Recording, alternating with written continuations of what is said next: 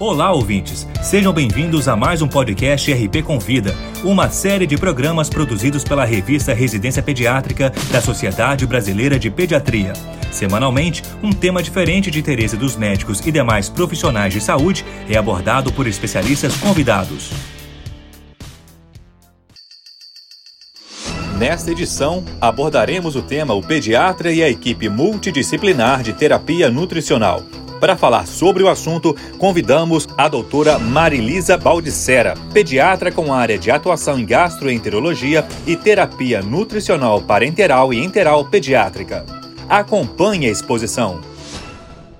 O suporte nutricional pediátrico tem evoluído muito ao longo dos anos.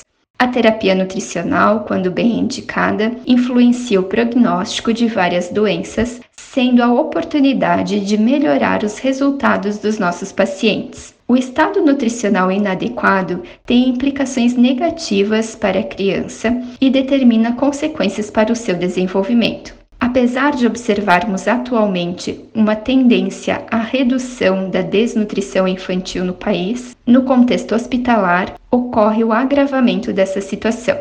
Durante a hospitalização, as crianças podem desnutrir ou agravar um quadro de desnutrição pré-existente, o que torna o processo de recuperação mais lento, aumenta o tempo de internação e os custos dos cuidados de saúde. Assim, a avaliação do estado nutricional do paciente é importante para identificar aqueles que já estão desnutridos e que necessitam de intervenção, bem como identificar o paciente em risco nutricional, para que a terapia nutricional individualizada seja iniciada o mais brevemente possível. Dada a complexidade dos fatores envolvidos no manejo e monitorização do paciente hospitalizado, tornou-se essencial uma abordagem multidisciplinar, sendo criadas as equipes multidisciplinares de terapia nutricional, também chamadas pela sigla EMTN. O trabalho conjunto de especialistas com formações distintas permite integrar, harmonizar e complementar os conhecimentos e habilidades dos integrantes da equipe para identificar, intervir e acompanhar o tratamento dos distúrbios nutricionais. Uma EMTN deve ser composta por pelo menos um profissional médico, farmacêutico, enfermeiro e nutricionista.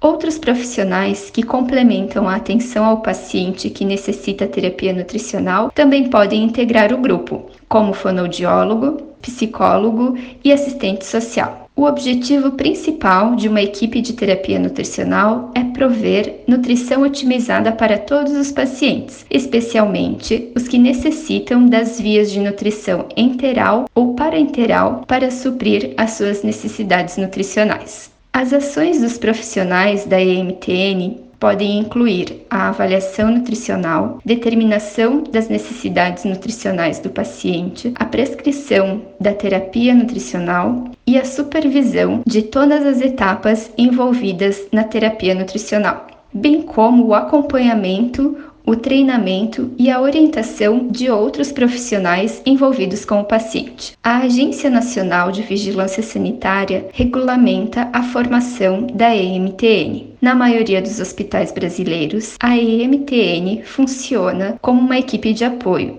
em outros hospitais, a EMTN tem atuação clínica, avaliando diretamente os pacientes mediante solicitação ainda não é obrigatória a participação do pediatra na equipe de MTN, principalmente em hospitais gerais que atendam criança. O pediatra deve trabalhar em parceria com a equipe de MTN, já que prover o acompanhamento do crescimento e desenvolvimento adequado da criança é um objetivo comum. Conheça a MTN do seu hospital é muito gratificante ver o trabalho das equipes atuando em conjunto com bons resultados.